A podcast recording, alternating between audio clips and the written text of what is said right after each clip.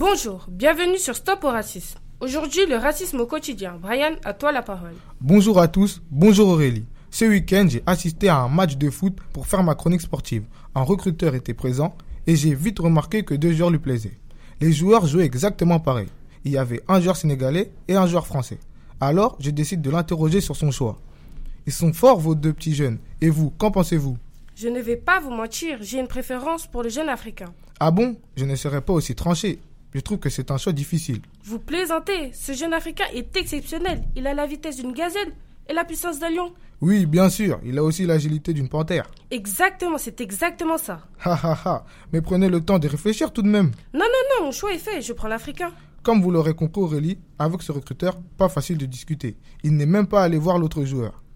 Eh bien, merci Brian pour votre précieux témoignage. Grâce à vous, on a pu constater qu'on était tous concernés par le racisme. Tout le monde peut en être victime. L'émission se termine. À très bientôt pour notre prochaine chronique.